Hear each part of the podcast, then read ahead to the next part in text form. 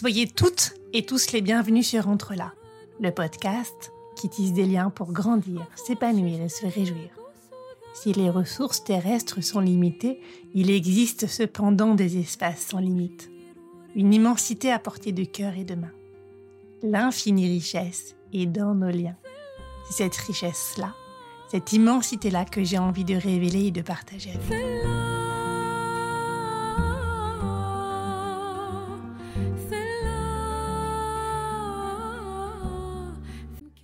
Que vivre en ville serait plus écologique, au motif que nous pourrions nous passer de voitures et limiter les coûts de chauffage en habitat collectif, m'a longtemps semblé insuffisante. En ville, on peut difficilement produire ce qu'on mange et il faut emporter souvent de loin tout ce qui est nécessaire pour couvrir nos besoins. En ville, nous sommes hyper sollicités et stimulés.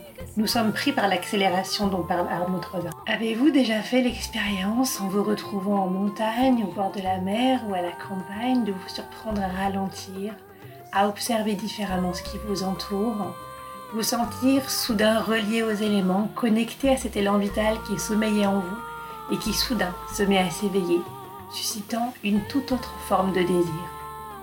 La ville nous arrache, nous met en surplomb, nous déconnecte du vivant, explique Guillaume Faburel. Si nous voulons continuer à habiter la Terre, il va falloir l'habiter autrement. Autrement et ailleurs. Les idées de Guillaume Faburel m'ont enthousiasmé. Elle me semblait intellectuellement sensée et même brillante. J'avais la perception dans mon corps qu'elle répondait à l'intelligence de la vie, à un bon sens dont nous nous serions coupés. Guillaume Faburel puise ses études dans des expériences très concrètes qu'il partage avec nous dans cet épisode. Vous allez voir, nous allons regarder les phénomènes avec une certaine hauteur de vue, puis plonger dans des expériences proches de nos territoires. Voilà de quoi décider à quoi et comment vous voulez vous relier pour créer le monde qui vient, dont nous sommes tous les acteurs. Chère auditrice, chers auditeurs, cet épisode et ce podcast sont pour toi. Entre là. Bonne écoute.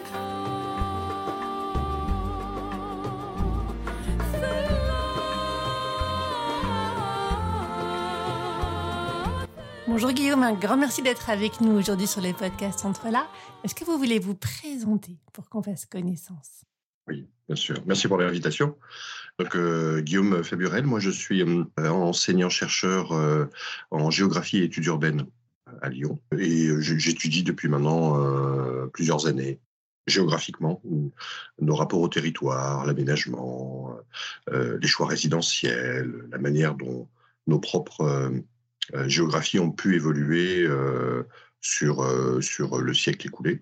Euh, et un deuxième élément un peu caractéristique, euh, je parle juste de ma trajectoire de recherche hein, et d'enseignement, euh, c'est la question écologique. très tôt, j'ai commencé à travailler sur l'environnement, les conflits d'environnement, les enjeux écologiques, les questions que ça pose à nos modes de vie. Donc ça, c'est pour la partie, on va dire, officielle, institutionnelle. c'est une partie de la vie, pas la totalité, heureusement. et donc, par ailleurs, j'habite pas du tout à Lyon. voilà, j'ai rapidement choisi de vivre euh, euh, dans, des campagnes ou de petites villes, des ruralités, etc. Et euh, j'ai vécu à, plusieurs endroits, ce qui me fait que d'un point de vue plus personnel, résidentiel, familial et autres, j'ai aussi une expérience vécue de plein de choses que je suis amené à étudier par ailleurs. Globalement, j'ai vécu à peu près dans toutes les configurations, en tout cas en France, que ce soit de la très grande métropole jusqu'à un rural un peu reculé ou une campagne un peu isolée. Effectivement, parmi les nombreuses choses qui m'ont intéressé dans votre travail, il y a l'idée que les villes ne sont pas forcément la solution. On entend beaucoup dire que vivre en ville, c'est beaucoup plus écologique parce que on peut se priver d'une voiture, parce que en vivant dans des appartements, on va se chauffer les uns les autres et limiter les coûts de chauffage. Et vous dites que finalement, c'est pas le cas, pas complètement, et euh, qu'il y a une autre manière de voir les choses. Est-ce que vous pouvez nous en parler, Guillaume? Oui, oui. Euh, ça ne veut pas dire que euh, micro-techniquement, on n'a pas euh, dans la ville, par, par, par, comment dire, par regroupement de compétences, connaissances, spécialités, qu'il n'y a pas quelques virtuosités. Voilà, qu'il n'y a pas aussi des petites solutions qui, de ci, de là, pourraient réduire nos empreintes et nos impacts écologiques. mais effectivement, il y a, comment dire, un non-dit dans le débat, dans les débats qui peinent à éclore qui est euh, quels sont les impacts écologiques de nos habités, au sens large du terme, entre l'urbain dense, les grandes métropoles, le périurbain qui s'est étalé, les campagnes qui euh, se sont entre guillemets dépeuplées par des exodes ruraux forcés au siècle dernier, mais qui, euh, bah, la population urbaine et la population rurale se sont un peu équilibrées depuis les années 70. Donc on sent bien que les campagnes suscitent de l'envie, un peu d'appétence. Mais il y a vraiment un, déni caractérisé qui est de poser la question euh, bah, des impacts écologiques de nos formes d'habiter. Alors c'est en train d'éclore. Euh, je n'étais pas le premier hein, à le mettre sur la table. À l'étranger, c'est venu un peu plus tôt. En France, euh, on est plusieurs maintenant à, clairement questionner bah, les modes de vie urbains et leurs effets environnementaux. Et quand on regarde sur les grandes masses et même plus en détail, effectivement, c'est pas de bons conseils pour l'environnement, euh, pour plein de raisons, mais il y en a une qui me semble euh, peut-être la plus, la plus importante, c'est que il faut voir ce que la grande ville et la grandeur urbaine, la métropolisation du monde fait en fait à nos vies, à nos corps, à nos sensitivités, à nos vécus et à nos expériences. Ce sont des accélérateurs, euh, ce sont des lieux de très forte stimulation. Euh, ce, euh, comment dire, euh, ces, accélérations, ces stimulations, en fait, sont des incitations vives à être dans des régimes, on va dire, de consommation et donc de production et donc d'extraction. Et alors, on peut se dire que il faudrait évincer les voitures, les trafics automobiles des villes au profit de vélos avec assistance électrique. voilà, il faudrait le foncier le reconvertir pour des usages multiples plutôt que le monopole de la voiture, voilà, qui est né dans les années 60-70. Mais soyons clairs, euh, c'est pas ça qui va inverser la tendance, puisque quand vous prenez euh, une journée type ou moyenne euh, d'un urbain lui-même moyen, on est rentré dans la statistique, hein, c'est pas des plus comment dire incarnés. Mais force est de constater que tout ce qu'on est obligé d'emprunter, d'utiliser les locaux dans lesquels on vit, euh, la chaleur que l'on fait venir, les ascenseurs que nous empruntons, l'asphalte qu'il nous faut bah, couler sur le sol pour pouvoir se déplacer. Enfin, la construction, hein, euh, voilà, les dynamiques constructives. Euh, on parle de tension et de manque de logement. Il n'y a pas de manque de logement en France. Il y a des manques de logement dans les grandes métropoles où on continue à vouloir faire venir. Il y a, il y a plus de 3 millions de logements vacants en France mais qui ne sont pas dans les grandes métropoles. Bon, bref, les villes et leur dynamique, cette épopée, cette grandeur, cette félicité, parce que c'est bien comme ça que la grande ville qui fait civilisation est censée, par offre d'emploi et d'activité, euh, toujours plus nous attirer et nous concentrer. Quand vous mettez sur une, journée moyenne euh, un mode de vie euh, un peu imposé par nécessité, ben, on s'aperçoit que d'un point de vue alimentaire, eh ben, on ne produit pas les ressources de notre propre subsistance. D'un point de vue énergétique, on est obligé de faire venir de très très loin. Sur les matériaux de construction, là aussi, on est en train d'extraire, d'excaver. Il y a des mines qui sont en train de se réouvrir. C'est pas dans les villes, c'est bien évidemment dans des territoires servants dans des périphéries qu'on a rendues dociles. Pour toutes ces raisons-là, euh, effectivement, l'empreinte, alors on peut parler d'empreinte carbone, mais ça n'épuise pas la question, l'empreinte écologique, au sens large du terme, d'un urbain métropolitain particulièrement, pèse aujourd'hui euh, d'un poids sur le vivant qui est totalement dirimant. C'est même pour moi la dette première que l'humanité a euh, au vivant, à vouloir absolument continuer dans la croissance urbaine et dans la métropolisation du monde. Oui, d'ailleurs, il y a beaucoup d'animaux qui disparaissent faute de territoire. Exactement. Exactement. Le rapport au vivant, c'est un arrachement en fait. Alors, je sais, il y a des collègues qui de plus en plus travaillent sur euh, euh, la micro-représentation du sauvage, euh, la persistance de quelques espèces qui viendraient peupler ou qui s'interrogent de plus en plus sur des choses que, que les pensées très rationalistes, très modernistes ont mis de côté. C'est-à-dire, il fallait absolument domestiquer le vivant, et donc le vivant a globalement disparu, enfin le vivant, autre qu'humain, a disparu euh, des grandes villes. Euh, mais mais, mais c'est un arrachement, on est hors sol, on est en surplomb. Euh, c'est pas depuis les villes, soyons clairs. Si aujourd'hui, la crise écologique que nous vivons collectivement a plein d'explications, soyons clairs, hein, l'économie néolibérale joue un rôle assez déterminant, mais que ça a indéniablement à voir avec ce que nous avons emmagasiné des siècles et des décennies, des décennies et des siècles durant. Euh, ce qui a particulièrement été emmagasiné, euh, comment dire, c'est une déprise de nos rapports et de la relationnalité au vivant. euh, à l'environnement, à son écologie. Et ben c'est depuis les villes que cet arrachement s'est réalisé. On n'en a plus la stimulation, on n'en a plus, comment dire, le rapport direct et la relationnalité. On ne peut plus construire du fait du manque de contact étroit avec des expressions du vivant, un sentiment de responsabilité, de mesure, de tempérance, de dignité. C'est ça, en fait, le méta-récit, pour employer un grand terme, de la ville dans laquelle on est embarqué. Et c'est aussi ce qui interroge de plus en plus d'urbains aujourd'hui qui aimeraient savoir plus précisément, et ça c'est plutôt un facteur euh, de réjouissance, si tant est qu'on puisse encore se réjouir, euh, qui aimeraient savoir euh, bah, comment faire pour produire les ressources de vie, voilà, pour avoir d'autres liens à l'environnement. D'où le désir aussi, qui est maintenant inscrit dans les enquêtes euh, depuis des décennies le désir de campagne, le désir de ruralité, le désir d'espace ouvert, le désir de nature. Alors c'est un peu romancé, c'est un peu fantasmé, euh, parce qu'on s'est dépris, hein, on n'en a plus l'expérience. Mais ce désir-là, à mon avis, euh, c'est ce qui pourrait nous sauver à condition d'habiter autrement, donc de rééquilibrer géographiquement euh, urbain, rural, ville et campagne, mais, mais en organisant un peu cette chose-là, parce que si on laisse ceux qui ont les moyens de partir et d'autres qui sont assignés au béton et à son enfer, ça va accroître des fractures, des inégalités et des injustices qui sont déjà béantes. Donc euh, voilà, voilà le, le, champ de discussion.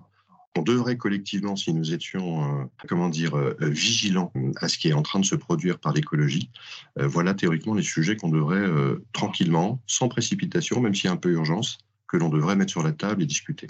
Oui, en fait, il y a beaucoup de gens qui peuvent venir vivre à la campagne, mais qui voudraient les mêmes services qu'en ville et donc qui vivent comme en ville. J'habite à 65 km de Paris.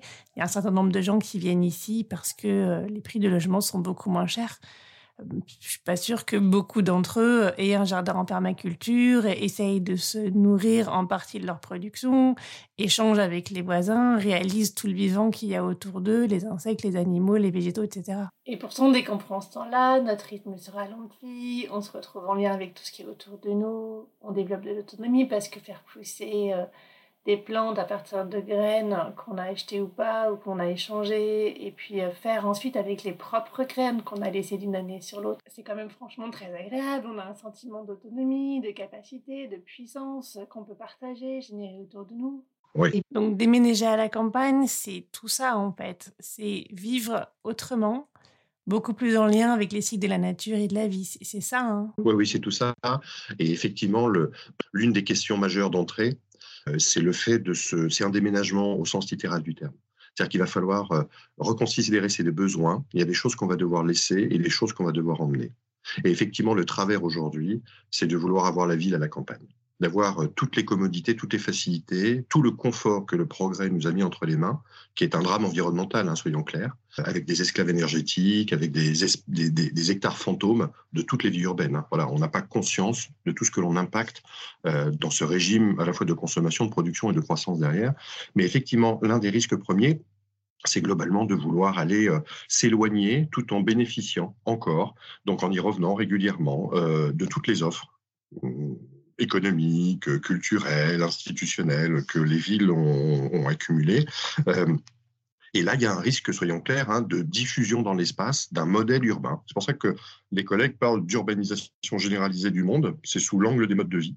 Et ces modes de vie très urbains viendraient effectivement renaturer partiellement, recolorer environnementalement, mais fondamentalement n'auraient pas changé de rapport, ben, alors là, c'est l'entièreté de nos vies qui est embarquée, hein, de rapport à l'activité, au travail, à la culture, aux festivités, à la joie, au, faire société, pour employer les termes du marketing ambiant ou du vivre ensemble. Alors là, on est vraiment au cœur du marketing. Hein. Il y a tout à reconsidérer, nos mobilités, le rapport au logement, les types de matériaux qu'on utilise, comment on mange, comment on produit. En, fait, c'est un acte révolutionnaire, soyons clairs, que de vouloir à un moment donné débrancher, mais pas effectivement avec SUV, 5G et piscine chauffée. Là, il y a indéniablement à se poser la question de ce à quoi on tient. Pour réatterrir, il va falloir clairement se poser cette question-là. Et si on ne se la pose pas, de toute façon, l'environnement nous la posera, puisque la fin annoncée des énergies fossiles, la descente matérielle, les minerais et autres qui euh, nous servent, hein, particulièrement dans nos appendices techniques. La descente matérielle, il y a de moins en moins de minerais pour pouvoir justement fabriquer, en tout cas, ça, devient proprement euh, infâme hein, euh, de voir l'exploitation qui est faite de la matière brute. Euh, d'un point de vue alimentaire, la souveraineté, les ruptures d'approvisionnement, etc. Toutes ces descentes-là vont faire que on n'aura plus les moyens, à part pour quelques privilégiés, de continuer à, servir toujours plus loin pour vivre concentré dans les espaces euh, urbains. Donc, euh, les données écologiques, euh, voilà, la dévastation du vivant, toutes les, coordonnées environnementales, tous les voyants sont au rouge, les limites sont en train planétaires sont en train d'être franchies une à une. Et donc, bah, soyons concrets, hein, les métropoles françaises, pour la plupart d'entre elles, sont annoncées entre 45 et 50 degrés en période estivale à compter de 2050. Alors, c'est pas 2050 au 1er janvier, hein, mais à cet horizon-là. C'est proprement invivable, c'est proprement insensé. Et à moins de suréquiper euh, en climatiseurs qui n'ont pas les vertus techniques et qui d'ailleurs ne sont pas adaptés à ce type de chaleur inscrite durablement, hein, ou en tout cas inscrite dans la durée, euh, il y a un problème de vivabilité des espaces métropolisés. Donc, donc les corps qui ont commencé à être fatigués par cette accélération, cette surstimulation, cette agitation, vont être d'autant plus euh, impactés, altérés par la dégradation des environnements de vie dans les espaces urbains. C'est pour ça qu'il y a là euh, un, champ de force, euh, il y a un bruit sourd en arrière-plan, un désir social de vivre autrement dans les campagnes. Et là, moi, il me semble, c'est le terme que vous avez aussi évoqué, c'est qu'un des moyens alors, je ne sais pas par quel biais il pourrait collectivement arriver, en tout cas, nous, des, cas que l'on étudie, que l'on suit, que l'on observe, que l'on accompagne, des recherches que l'on mène sur euh, des collectifs, des, écolieux, des communautés intentionnelles, existentielles, des fermes sociales, des coopératives intégrales, enfin, voilà, tout ce qui aujourd'hui constelle le territoire hexagonal d'initiative de l'alternative, la question de l'autonomie est, systématiquement posée. Il va falloir à un moment donné euh, rechoisir nos dépendances c'est ça l'autonomie, pour, euh, bah, par la subsistance, par la gouvernance, essayer de reprendre la main et ne plus s'en laisser compter. Et c'est là où le vivant intervient, c'est que euh, c'est au plus près des, facteurs et des effets de notre environnement que euh, on peut, comment dire, bah, se construire, on va dire une trajectoire, une trajectoire d'autonomie. C'est en voyant les choses évoluer quotidiennement ou de manière saisonnière qu'on peut euh, ajuster la pression de nos propres, euh, de nos propres activités, de nos propres modes de vie. Euh, c'est réinsérer dans des localités qui ont une culture historiquement, que patiemment, avec le temps, on peut faire riverainté, voisinage, et que l'on peut apprendre à vivre dans d'autres formes d'entraide et de solidarité. On peut revisiter des folklores ou des rituels, des cultures qui ne sont pas les cultures de l'exposition, que l'on connaît beaucoup dans les espaces urbains. Donc il y a d'autres formes culturelles aussi euh, avec lesquelles euh, bah, il va falloir euh, comment dire bâtir des liens, une relationnalité et surtout apprendre de ces cultures-là qui ont peut-être d'autres rythmes de vie et d'autres façons d'entrevoir. Je suis pas en train de, de, dresser un portrait idyllique hein, des campagnes. Hein. Dans les campagnes, il y a aussi l'agriculture industrielle, intentionnelle. Euh, voilà, il y, a, aussi des pratiques qui, pour l'écologie, ne sont pas de bons conseils. Mais j'ouvre une parenthèse que je referme dans 15 secondes. L'agriculture industrielle est le pendant de la croissance urbaine. C'est parce qu'on a, et l'exode rural en atteste, hein, on, a forcé à l'exode rural pour déplacer euh, bah, la main-d'œuvre dans les villes. Et on a euh, eh ben, mécanisé, on, la chimie de synthèse a permis d'accroître les rendements. Et c'est l'agriculture industrielle qui est le corrélat immédiat de la croissance urbaine sur le siècle écoulé. Donc, je suis pas en train de dire que les, les campagnes sont de toute vertu, mais il y a là indéniablement les ressources de vie la terre y est, elle n'y est pas, elle n'est pas au champ de Mars ou place Bellecour. Euh, les forêts y sont, elles ne sont pas urbaines ou pas, puisqu'on nous parle de forêts urbaines. Voilà du marketing qui ne fait en fait que créer un imaginaire qui ne trouvera jamais de réalité. Les forêts, les ressources, les ressources de bois sont dans les campagnes. Les logements vacants, les résidences secondaires, il y a plein en fait de bâtis que l'on pourrait réutiliser sans pour autant continuer à couler du béton et à produire de l'acier. En fait, toutes les ressources y sont à condition de se décentrer et, de voir autrement ce que nous-mêmes, on peut faire à l'échelle de nos parcours et de nos trajectoires en se projetant dans d'autres cadres habités, mais ça peut pas être en emmenant tout avec soi. Voilà, il y a des choix qui vont devoir être opérés. Euh, et là, euh, les relations de génération me semblent être aussi de bons conseils, soyons clairs. Les jeunesses aux multiples, facettes d'aujourd'hui ont quand même, par effet de drame écologique, une sensibilité à ces questions-là, qui fait que, voilà, dans le giron de la proximité, dans le giron familial, il y a aussi des discussions à avoir de telle manière à pouvoir euh, s'imaginer des formes d'habiter des types d'habiter qui soient un peu plus décents à l'endroit de l'environnement on a des anciens qui ont la mémoire d'une autre manière de produire et vivre avec la nature et qui peuvent partager leur savoir. Tout à fait. Oui, oui. Je ne suis pas en train d'opposer les générations, je suis juste en train de voir concrètement dans quels espaces de nos vies on pourrait, euh, mmh. comment dire, recréer de la conversation puisque c'est bien de ça dont il s'agit. Je voulais pas du tout les opposer, en effet. Je voulais euh, juste dire qu'on avait des gens qui avaient vécu une autre manière de vivre avec la Terre, et il se trouve qu'on a la chance qu'ils soient encore vivants. Donc, euh, tant qu'ils sont là, ben, on peut profiter de tout ce savoir-faire hein, qui a sans doute à retrouver, à régénérer d'une manière ou d'une autre. Complètement. Et, de là où je suis, donc, euh, une campagne parmi tant d'autres. Hein. Je ne cherche pas à en faire le Pygmalion ou la campagne comment dire, générative de toutes les autres. Hein. On, voit bien que ces anciens-là ont une place de choix. Voilà. jouent un rôle assez déterminant dans les dynamiques locales qui se posent la question euh, du devenir écologique euh, des, territoires. Donc oui, il y, a de vieilles, filiations de pensée politique autour de la paysannerie, autour euh, des, formes, on va dire, d'habiter, alors d'habiter vivrier, d'habiter nourricier, de communauté. Donc là, il y a des manières de penser, mais je suis encore en train d'intellectualiser le monde. Euh, c'est un peu le problème. Hein. C'est, euh, il y a un moment donné, les savoirs de la main nous ont été retirés. Les savoirs du sensible nous ont été dépouillés, ou en tout cas nous ont été retranchés. C'est vraiment la ville et ce monde de l'intellectualisation, voilà, de, de, la surstimulation, je l'ai dit, par la marchandise, mais surtout de l'intellectualisation des réalités et des solutions qu'on pourrait envisager, d'où la technique qui a besoin de virtuosité, d'ingéniosité, d'écoles de formation et de grandes universités. Je referme la parenthèse. Mais il y a dans ces, dans ces campagnes énormément en fait d'expériences qui sont encore vives, voilà, de cultures qui sont vigoureuses autour, euh, ben, alors là pour le coup, de, de, de, de manière d'être. Et c'est pas simplement euh, de filiation politique qu'il nous faudrait euh, reconsidérer, revisiter, relire ou s'approprier. non, il y a des témoins vivants de ces choses-là. Vous voulez en citer quelques-uns? Témoins vivants, comment dire Après, c'est moi de là où je suis, la Bretagne, euh, il y a toute une littérature qui raconte ces choses-là. Et de là où j'habite concrètement, je ne veux pas les nommer, mais euh, il y a une famille historique qui, euh, depuis maintenant 30 ans, s'inscrit dans la décroissance et essaye de s'autonomiser au maximum de ce qu'elle peut. Voilà.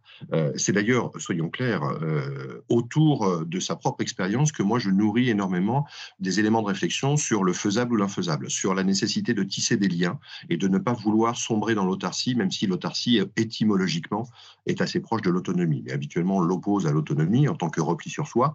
Donc, euh, de, là où je suis, on a cette famille euh, de trois générations qui continue à habiter la même maisonnée, qui est totalement ouverte à la vie locale, hein, qui participe des festivités, qui organise des moments autour euh, de villages médiévaux ou de festivités euh, culturelles qui remettent un peu en histoire, avec des moments euh, autour, c'est pas du folklore, hein, du chant, de la danse, etc., qui font vivre, qui travaillent aussi les outils, parce qu'ils apprécient particulièrement la question de la main et du faire directement par soi-même. Et ben là, on a un foyer ardent d'une dynamique locale. Ça joue un rôle tout à fait déterminant pour des nouveaux arrivants qui ne les connaîtraient pas et qui les rencontrent parce qu'ils sont dans tous les espaces peu ou prou de socialisation, par le fait même qu'ils sont trois générations.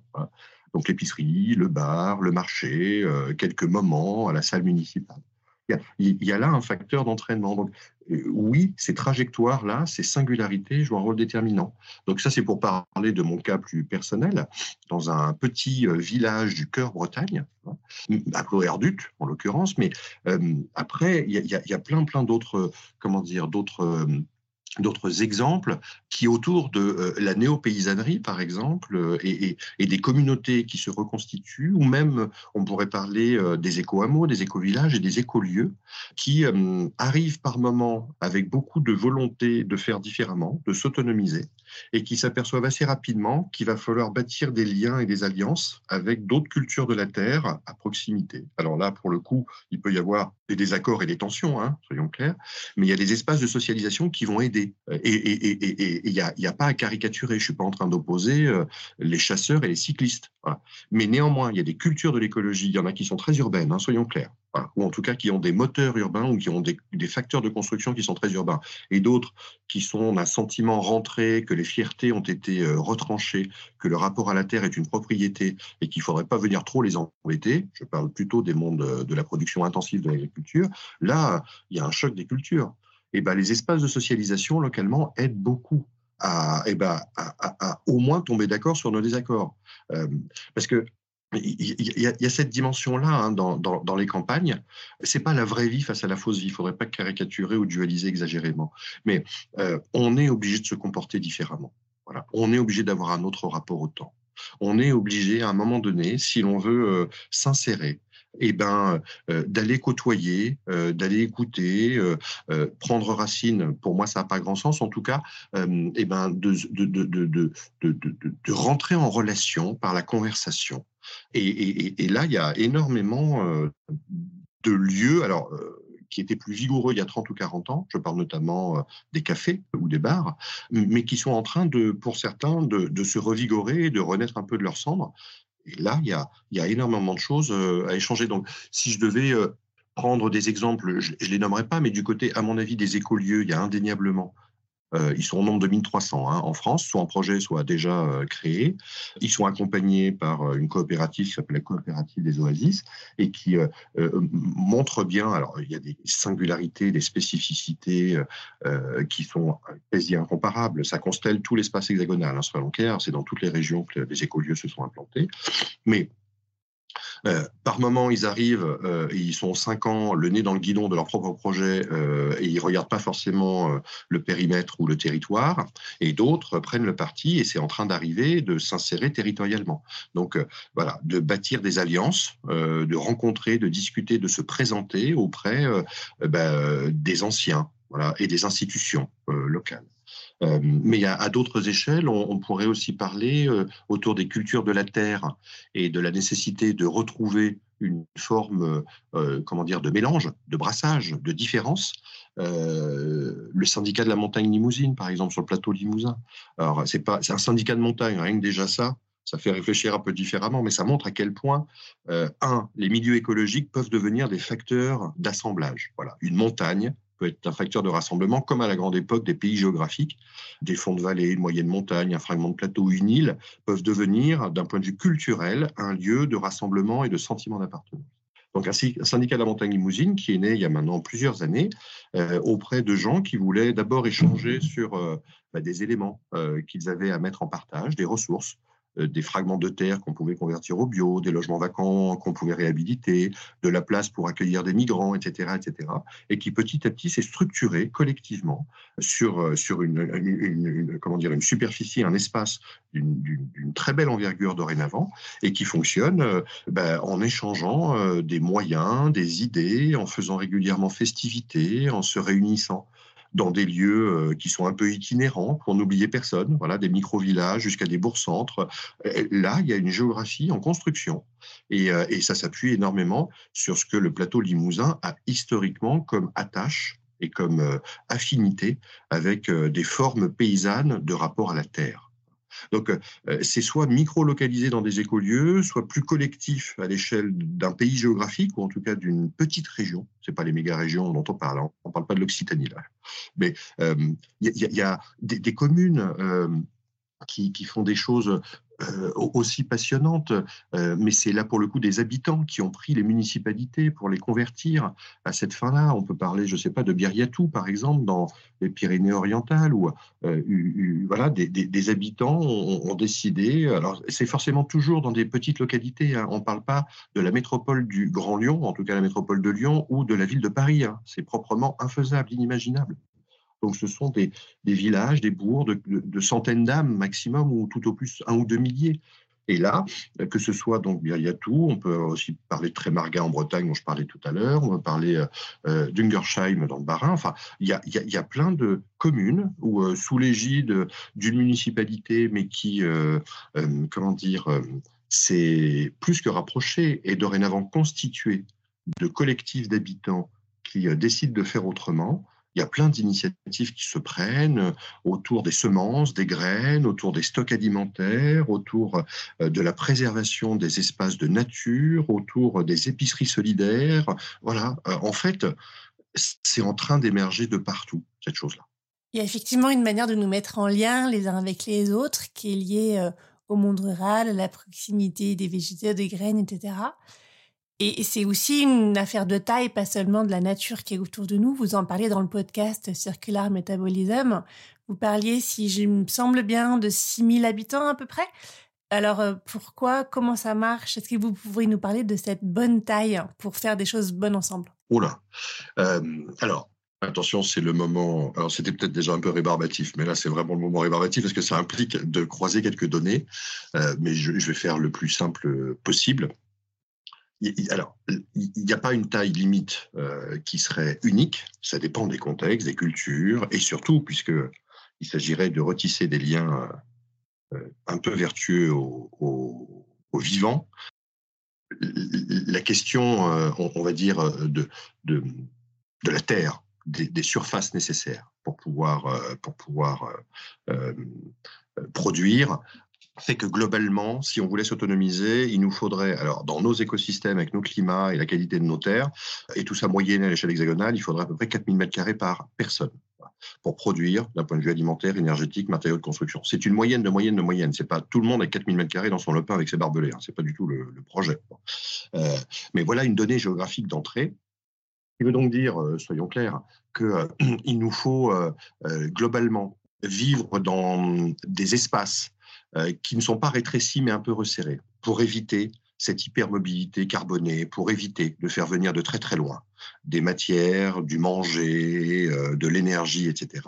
Et là, on est sur des espaces que l'on qualifie, nous, de biorégions post-urbaines, euh, de globalement 20 à 30 km de diamètre, et, qui accueilleraient à peu près 30 à 40 000 habitants. Voilà ce que devrait. Alors après, on va voir le maillage de cette chose-là, et donc la taille limite de nos propres peuplements mais donc 4000 m2 par personne, euh, sur un espace biorégional euh, de 20 à 30 km qui pourrait accueillir 30 à 40 000 personnes. Euh, ça correspond au pays géographique grosso modo dont j'ai déjà parlé. Et globalement, là, c'est bien des mobilités décarbonées qui ont servi. donc, la traction animale sans abuser, le vélo, la marche à pied, euh, euh, une mobilité euh, qui peut être encore modestement carbonée mais partagée, voilà, des achats groupés, des choses comme ça. Bon. Et là, ça dessine ce périmètre de vie. C'est là-dedans et dans cet environnement que bah, les ressources sont à retrouver ou à, ou à trouver tout simplement. Et alors, du coup, j'en arrive à l'étage et à la question posée. il n'y a pas de, de, véritable taille limite mais globalement, dans cette géographie-là, avec le nombre d'habitants euh, dont j'ai parlé, globalement, il va falloir qu'on renoue avec une strate territoriale, un maillage, euh, que l'on dit en France des 10 000. C'est les petites villes de proximité jusqu'à des hameaux et qui constellent l'entièreté du territoire. Et ben, c'est à partir de ces petites villes de proximité, globalement de moins de 10 000 habitants.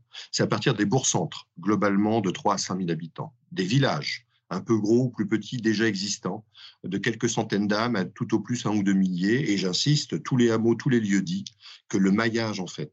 Voilà. Donc, c'est pas disséminé, c'est pas dispersé. Je sais que dans le débat, qui me semble crapuleux, hein, je vous le dis franchement par moment, on parle d'habitat dispersé pour disqualifier, mais d'autres cultures de la terre, d'autres cultures de l'habité, notamment orientales, là on sort des frontières, montre bien que on peut avoir une structure familiale, une forme euh, de socialisme agraire sur base familiale qui euh, permet de vivre de manière non pas totalement isolée, mais suffisamment bien distribuée dans l'espace pour que chacun ait un lopin de telle manière à produire euh, de manière vivrière ou nourricière, qu'il puisse avoir une maisonnée avec des espaces qui peuvent accueillir, etc. etc. Donc voilà le maillage globalement que ça pourrait dessiner. 4000 mètres carrés, pour euh, des biorégions de 20-30 km de diamètre, 30 à 40 000 habitants, qui reprendraient appui sur un maillage qui est celui euh, des petites villes de proximité euh, jusqu'au lieu dit, en passant par des bourgs-centres et, les villages. Et alors, du coup, excusez-moi ce détour, mais c'est vraiment pour se figurer la géographie vers laquelle, et donc l'option d'aménagement ou de ménagement que les autorités devraient prendre, la taille limite de nos villes, dans nos contrées, dans nos écosystèmes, là où il y a des facteurs d'inversion qui s'opèrent ou d'accélération dans les empreintes et les impacts environnementaux, c'est autour de 30 000 habitants. Autour de 30 000 habitants, je dis bien dans nos contextes, avec nos cultures, il se passe une inversion. Alors, c'est pas 30 001, bien évidemment, mais il se passe un facteur qui d'accélération, tout simplement par le désir de faire venir toujours plus, d'attirer, de densifier, de croître, etc. etc. Et alors, pourquoi? Alors, ça vient de plein de d'éléments de pensée et de données qui ont été croisés. D'un point de vue politique, déjà, on ne fait pas communauté politique à des centaines de milliers réunis. On va devoir déléguer, mandater, donc s'inscrire dans une démocratie de la représentation, qui est en aucun cas une démocratie directe et de proximité. Donc, la masse des corps réunis dans les villes fait qu'on a des institutions de la masse, qui sont des NAS, soyons clairs, et qui font qu'on va déléguer, donner pouvoir pour se voir représenté et généralement être déçu à la fin du mandat parce que le programme n'a pas été respecté. Je referme la parenthèse. Donc, il y a vraiment, c'est ce que dit Aristote, hein, euh, voilà, on ne fait pas citer à 5 ou 6, mais on ne fait pas citer à des centaines de milliers, tout simplement parce qu'on n'a pas la possibilité de converser au quotidien et de faire politique par l'échange direct. Qui semble être de nature à renforcer les logiques de domination dont vous parliez tout à l'heure, Guillaume. Oui, tout à fait. Alors, euh, après, ça ne veut pas dire qu'à l'échelle micro-individuelle, ou en tout cas micro-collective, il n'y a pas aussi euh, des tensions et des rapports d'oppression, de domination. On est des êtres de l'aliénation, hein, soyons clairs. On a emmagasiné, et puis de toute façon, euh, voilà, à un moment donné, il y a aussi dans le partage, dans la rencontre, dans l'échange, aussi à prendre sur soi ou à faire quelques concessions. On n'est pas dans une négociation permanente, mais c'est bien ça dans ce jour. Mais effectivement, c'est indéniablement dans les grandes masses des corps réunis dans les grandes agglomérations les grandes concentrations que les systèmes de domination sont peut-être les plus efficients, les plus puissants. Et on n'a pas la capacité, puisqu'on est totalement isolé, à moins alors de se soumettre, de mon point de vue, à ce qui est ce qui a pu fonctionner par le passé, mais qui aujourd'hui est de moins en moins actif. Hein. On peut adhérer à un syndicat, s'inscrire dans un mouvement, euh, émarger à un parti politique. Mais globalement, on est là encore à des échelles supérieures d'institutions politiques ou d'organisations du politique ne permettent pas bah, de revenir à ce qui me semble aujourd'hui être euh, peut-être le gisement premier de notre propre réempuissantement politique, de notre remise en capacité, c'est-à-dire la vie quotidienne, l'ordinaire de nos vies. Si on veut faire subsistance, si on veut reprendre la main, si on veut ne plus s'en laisser compter, il va falloir à un moment donné se remettre en activité pour satisfaire à des besoins premiers. Et là, pour le coup, ben, on a délégué tout ça voilà, à des chaînes de production, à des choix commerciaux et surtout à des arbitrages politiques et à des législations qui, au nom de la propriété, qui, euh, au nom d'un certain nombre de choses, eh ben, dans les grandes concentrations en particulier, nous dessaisissent de la chose politique. Donc, d'un point de vue politique, être tous et toutes réunis au même endroit nous dépossède d'une capacité. Mais alors après, euh, le 30 000 en question, donc, euh, il vient aussi d'autres thématiques ou d'autres champs de justification. D'un point de vue alimentaire, agricole, on a déjà longuement parlé, je ne reviens pas là-dessus, il faut de la terre, donc il faut de l'espacement, donc on ne peut pas être des centaines de milliers au même endroit, parce qu'à tous être aggloméré, il faut faire venir de très très loin. Donc c'est évident qu'il va falloir démanteler les grands espaces métropolitains, il va falloir les fragmenter, il va falloir, plus que l'agriculture urbaine, il va falloir euh, envisager une polycentralité. Euh, voilà, l'agglomération d'Île-de-France ne peut pas continuer à accueillir, accueillir, comme les métropoles euh, dites de région. D'un point de vue alimentaire, là, on est entre 5 et 10 000 euh, globalement. Il y a un effet de seuil qui se produit. En tout cas, les expériences historiques tendent à montrer que euh, on peut envisager non pas d'auto-subvenir, mais de tendre vers un certain degré d'autonomie avec du maraîchage de proximité, avec des ceintures. Euh, mais là, il y a des effets de seuil dans les densités. Il y a des moments où la Terre, à moins qu'on la charge de chimie, mais là aussi, je pense que ce n'est pas le projet. Donc, c'est plutôt par la permaculture ou des modes, on va dire, euh, dire respectueux des, dynamiques, des cycles organiques et, biologiques du vivant, là, euh, il y a des effets de limite planétaires et, qu'on peut ramener à l'échelle micro-locale. Donc, d'un point de vue alimentaire, pareil, 5 à 10 000, en fait, on le prend énergétiquement parlant ou des matériaux de construction, il se passe des effets, on va dire, d'emballement, euh, d'accélération, passé 20 à 30 000 habitants. C'est aussi d'ailleurs une raison pour laquelle les biorégions dont on parle, de 20 à 30 km, globalement, ne devraient pas dépasser 30 à 40 000 habitants, mais non réunis au même endroit, selon le maillage dont j'ai parlé précédemment, des petites villes de proximité jusqu'au jusqu'au Donc, dans ce calcul, vous parliez du fait que vous preniez bien en compte des données euh, qui sont liées à nos modes de vie euh, européens. Alors, est-ce qu'il y a d'autres modes de vie, d'autres types de manières de vivre ensemble à la campagne qui vous inspirent, que vous avez étudiés, dont vous pourriez nous parler maintenant? Euh, bah, Ça dépend de ce qu'on entend par d'autres manières de vivre ville et, et campagne. Moi, moi, sur les, sur, sur, le, alors j'ai beaucoup parlé des campagnes et des, des, des, formes un peu alternatives. Enfin, beaucoup parlé. J'ai évoqué communauté, enclave décentralisée, coopérative intégrale, ferme sociale, habitat groupé, habitat participatif, autogéré, etc. Moi, soyons clairs, euh, euh, ce n'est pas mon expérience. C'est plutôt un fait d'observation un peu distancié, ou alors très inclué, ou très inclusif, euh, très immersif, mais toujours à des fins scientifiques, ou en tout cas d'observation par la recherche. Moi, là, par exemple, ce qui me, ce qui me, ce qui me pose question, et du coup, ce qui, ce qui me fait réfléchir, c'est la question de comment on vit ensemble. C'est d'une simplicité abyssale, mais ô combien métaphysique et structurelle de nos vies.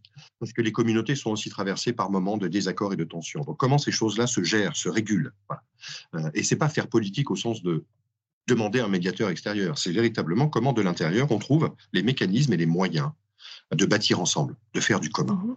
Oui, c'est d'autant plus discriminant que tant qu'on est en ville, chacun peut rester dans sa boîte. Exactement. Et puis les interactions sont régulées par le système. Tout à fait. Et pour la plupart d'entre nous, depuis la toute petite enfance, les interactions sont régulées par un système, qu'il soit l'école, le système éducatif, euh, l'entreprise. Et donc quand on se retrouve à faire autonomie ensemble, c'est aussi euh, devenir autonome sur euh, la régulation de nos relations et de nos émotions. Et c'est vrai que ça, c'est un vrai travail. Oui, oui, tout à fait. Et par exemple, moi, ce qui me semble dans cette, euh, dans cette veine-là, ce qui me semble particulièrement alors, euh, dirimant, contraignant, en tout cas interpellant, c'est la question du voisinage. En ville, on ne voisine pas de la même manière qu'en campagne.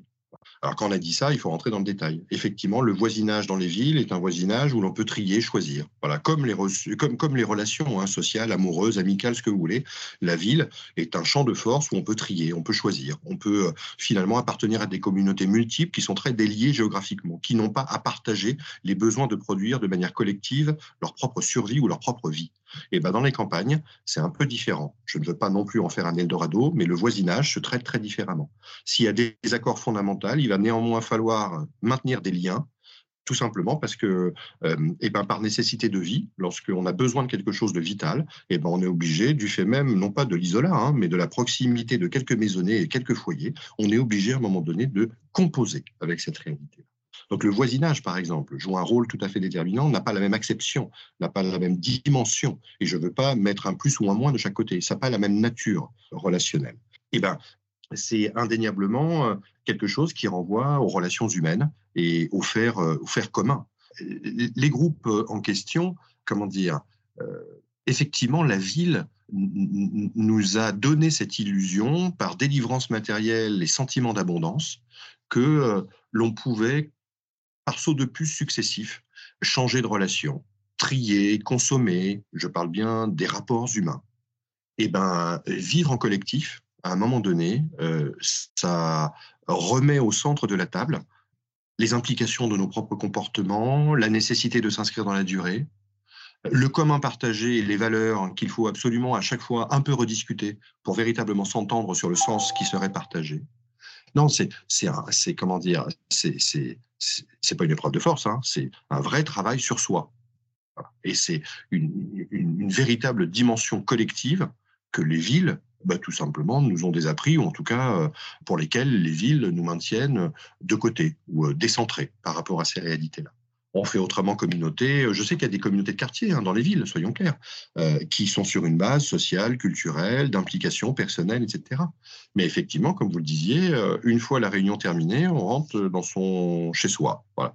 Euh, dans des espaces collectifs, le chez-soi, il peut être très intime, hein, on peut avoir de la privacité, mais dans les communautés dont je parle, les espaces du commun sont déterminants pour la vie du collectif. Donc, il y a bien là une inversion des priorités. Le commun non pas s'impose, mais va avoir plus d'importance que euh, l'espace intime de la privacité euh, où il s'agirait euh, de cultiver bah, finalement son quant à soi.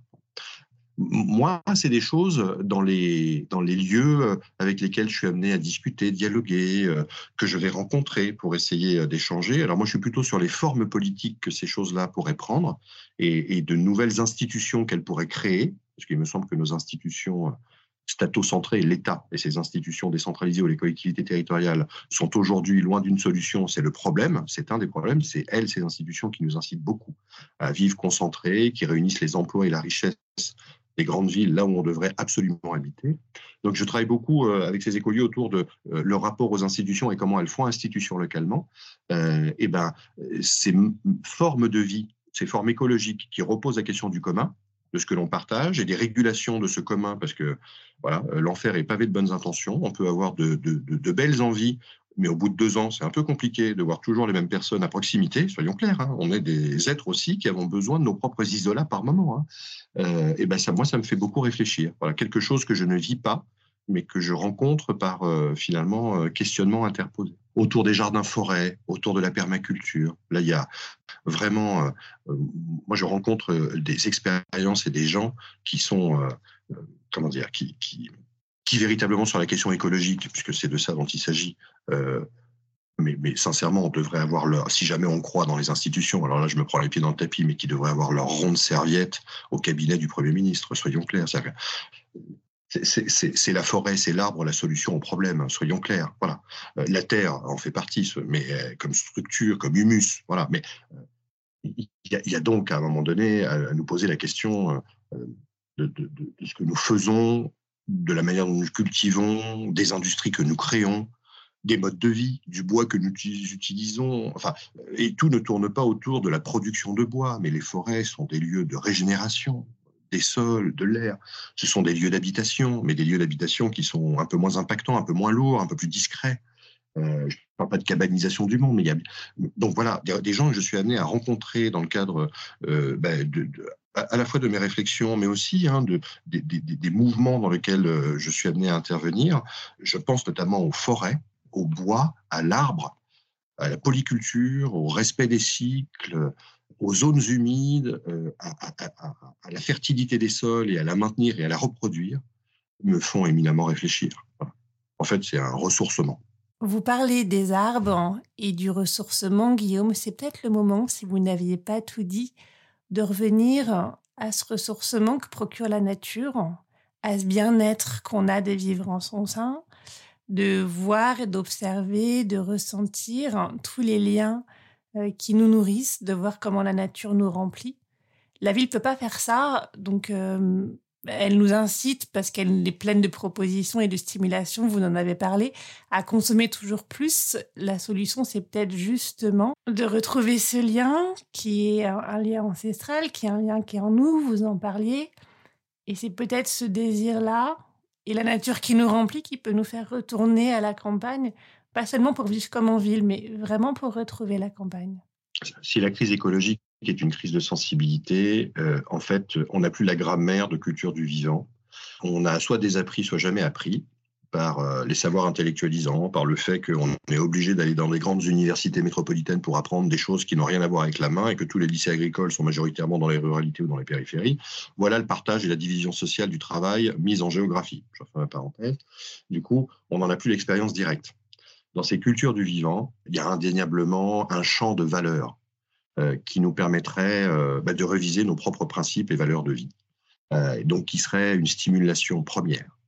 Alors, quel, type, on va dire, de relations et de valeurs que ces relations pourraient véhiculer nous serait profitable Là, j'emprunte à plein d'autres. Hein. Je ne produis rien de manière spontanée. Mais raisonner autrement avec le monde, voir comment le vivant nous traverse, nous agit. Nous sommes des êtres du vivant, nous, l'humanité. Le problème, c'est que depuis les villes, l'humanité se regarde le nombril et qu'elle a mis de côté ou domestiqué euh, l'autre qu'humain, le plus qu'humain, le non-humain. Je referme la parole. Euh, euh, se, rendre poreux et raisonner implique pour moi de déménager. Donc il y a quelque chose qui est du ressort, pour reprendre ça, de la résonance. Quelque chose déjà qui est entré en matière. Mais bon, raisonner, se laisser traverser et agir ne dit rien a priori de ce que l'on va devoir désapprendre et réapprendre ou apprendre. Et là, soyons clairs, se laisser traverser, se laisser agir, non pas contempler au sens d'émerveiller et de fasciner, mais véritablement interagir, parce qu'il y a bien quelque chose là, de l'interaction et de l'interdépendance. Euh, c'est de l'attention. Donc, euh, la crise de sensibilité est une crise d'attention. Nous ne sommes plus attentifs à. Donc, il va falloir se rendre attentif à la fragilité, à la vulnérabilité. Et là, moi, je crois que euh, c'est une thérapie collective qui est assez extraordinaire, parce que le monde urbain accéléré, surstimulé surdéterminé, sont des êtres de puissance, sont des éléments de pouvoir qui, grosso modo, s'imposent par la domestication et créent le sentiment d'une supériorité. Il ne s'agirait pas de créer en nous un sentiment d'infériorité, mais apprendre par le soin à voir la vulnérabilité et à se sentir en fragilité, de telle manière à raisonner et à relationner différemment, joue un rôle tout à fait déterminant. La vulnérabilité est là-dedans. Et alors après, moi le terme, j'en suis pas un grand connaisseur et a priori adepte, mais la résilience va se jouer derrière. Euh, il y a tout un régime de sentimentalité, d'émotivité, de sensitivité que le vivant va faire résonner en nous. Alors on peut faire de la sylvothérapie si on veut, hein, mais là n'est pas euh, peut-être la modalité première. Simplement se rendre de nouveau attentif et curieux joue un rôle euh, tout à fait, tout à fait. Et qu'est-ce que l'on apprend du coup? Parce que c'est bien beau de parler de relationnalité, de, se, de raisonner, d'être attentif, de faire soin, de résilier, ou en tout cas de faire résilience il y, a, quand même quelque chose derrière qui est, euh, c'est au plus près d'un autre fonctionnement que celui de l'artifice permanent que l'on peut aussi euh, bah, finalement euh, matérialiser tout ça, c'est-à-dire rendre concret.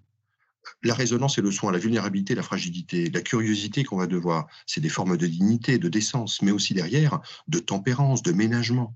Les rythmes de vie sont radicalement différents lorsque on est obligé de composer avec la saisonnalité, avec le régime des pluies pour pouvoir stocker éventuellement, avec les forêts et euh, la coupe du bois à un moment donné, avec le potager qui a ses propres rythmes selon bah, les types de graines que l'on a sommées ou les types de boutures que l'on a produites. Enfin, voilà, et cette saisonnalité, c'est euh, aussi un apprentissage du temps, un réapprentissage du temps qui n'est pas celui de la synchronicité, de la fluidité de la labilité qui nous est proposé par euh, l'agitation permanente de l'hypermobilité dans les espaces urbains métropolisés.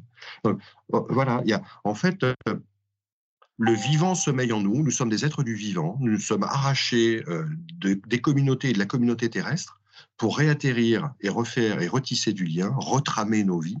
Il va falloir pour moi, je le redis une dernière fois, c'est mon côté un peu obsessionnel, déménager, ça c'est clair, déménager le territoire. Mais pour faire quoi? Ben Pour tout simplement euh, alors s'émerveiller par moment, je vous dis, à mon avis, il y a un peu de fascination derrière cette chose-là, mais agir le monde en terrestre.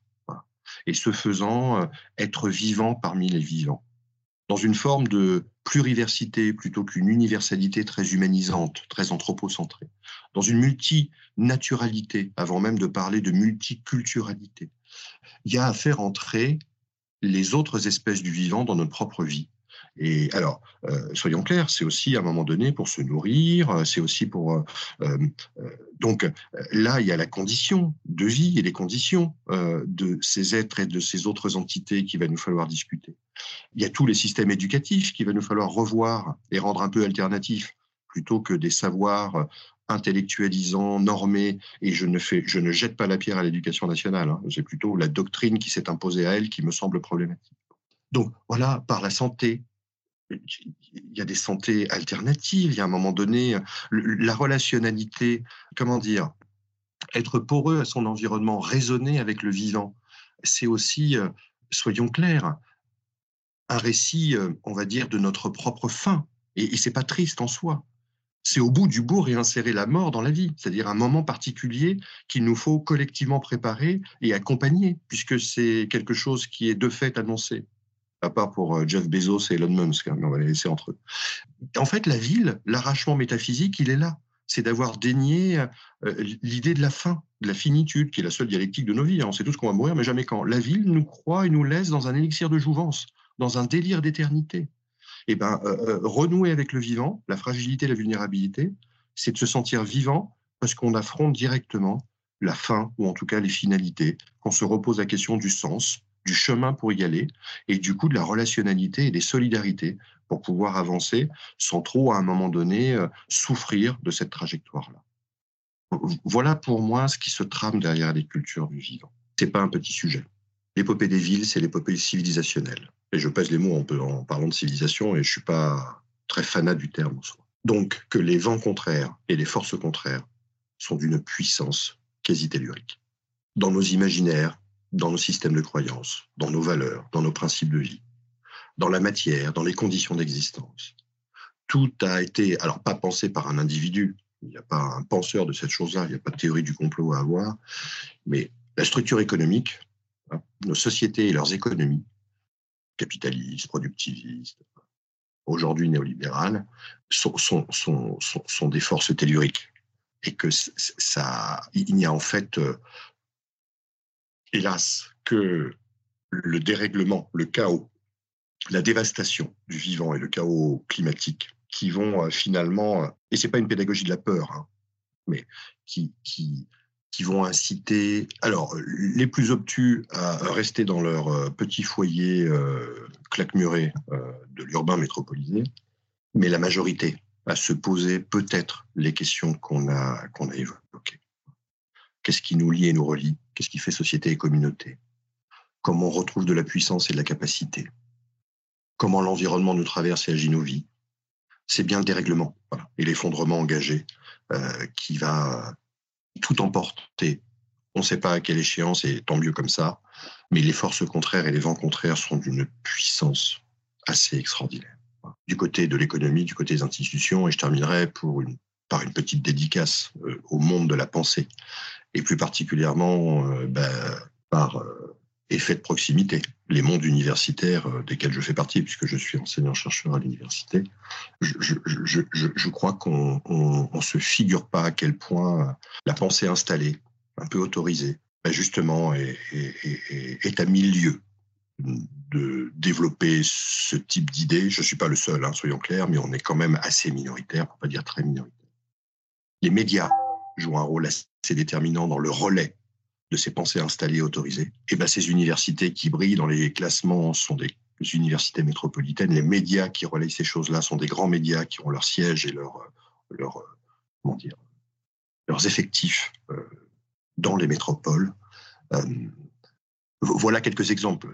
Là n'est peut-être pas l'essentiel, mais voilà quelques exemples euh, de verrous et de nœuds gordiens qu'il va falloir trancher, mais ça va être compliqué. Voilà. C'est effectivement une action qui s'inscrit dans tous les lieux de vie et dans toutes les dimensions de nos vies, pas seulement sur notre façon de nous nourrir et de nous loger. Vous avez raison de le rappeler et euh, ça me rappelle la discussion qu'on avait eue avec Olivier Frérot sur le changement de civilisation. C'est peut-être ça qui est en cours, ce qui veut dire que c'est important d'être lucide, de savoir ce qu'on veut faire, pourquoi on le fait, au service de quoi on le fait, et puis d'agir et de pas trop tarder. Un grand, grand merci Guillaume pour notre échange. Ben, merci à vous. Si vous voulez contacter, découvrir Guillaume Faburel, vous trouverez comme d'habitude toutes les informations utiles dans la description de cet épisode.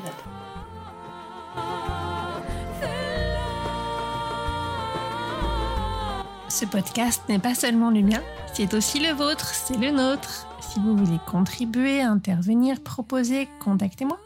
Si vous avez aimé cet épisode, partagez-le autour de vous, mettez des étoiles pour le noter et abonnez-vous pour ne pas manquer les prochains. À très bientôt!